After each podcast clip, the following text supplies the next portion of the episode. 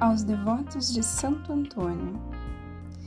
Hoje, muitos e muitas andam às voltas com simpatias. Parece que o 13 vira por um momento um número da sorte. Tem gente que até espera ansiosa por este dia. Se caísse na sexta-feira, tudo bem. Coitado do santo, tão cobrado, até violência sofre. Será que o uso da força resolve? Dizem que ele ajuda com objetos perdidos. Casamento. A festa brinca com o imaginário popular. Há quem tenha fé, há quem tenha esperança.